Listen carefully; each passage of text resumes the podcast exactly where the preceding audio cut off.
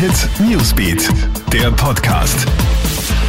Hey, ich bin Michaela Mayer und das ist das Update für deinen Mittwochabend. Die heimischen Nachtlokale bleiben weiter zu. Es wird keine Lockerungen ab dem 1. August und damit auch keine Verlängerung der Sperrstunde bis 4 Uhr früh geben. Laut dem Verband der Nachtgastronomen wird erst Ende Juli entschieden, ob die Nachtlokale dann ab dem 15. August aufsperren dürfen. Hintergrund sind die gestiegenen Corona-Infektionszahlen. Vom Gesundheitsministerium heißt es, dass die aktuelle Corona-Lage in Österreich keine weiteren Öffnungsschritte zulasse. Die Zahl der Corona-Infizierten in einem Schlachtbetrieb in Niederösterreich steigt weiter an.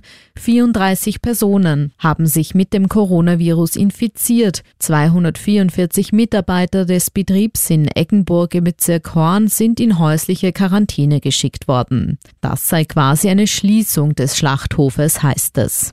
Unterdessen schließt die Pfingstkirche Gemeinde Gottes jetzt vorübergehend all ihre Gotteshäuser.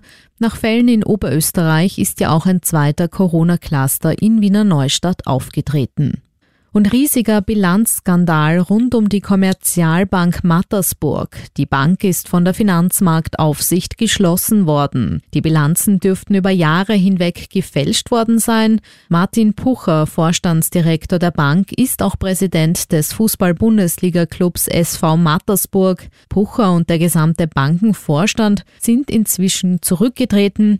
Die Ermittlungen der Justiz laufen. Alle News und Updates gibt's für dich immer im Kronehit Newsbeat, laufend online auf kronehit.at und in unseren täglichen News Podcasts.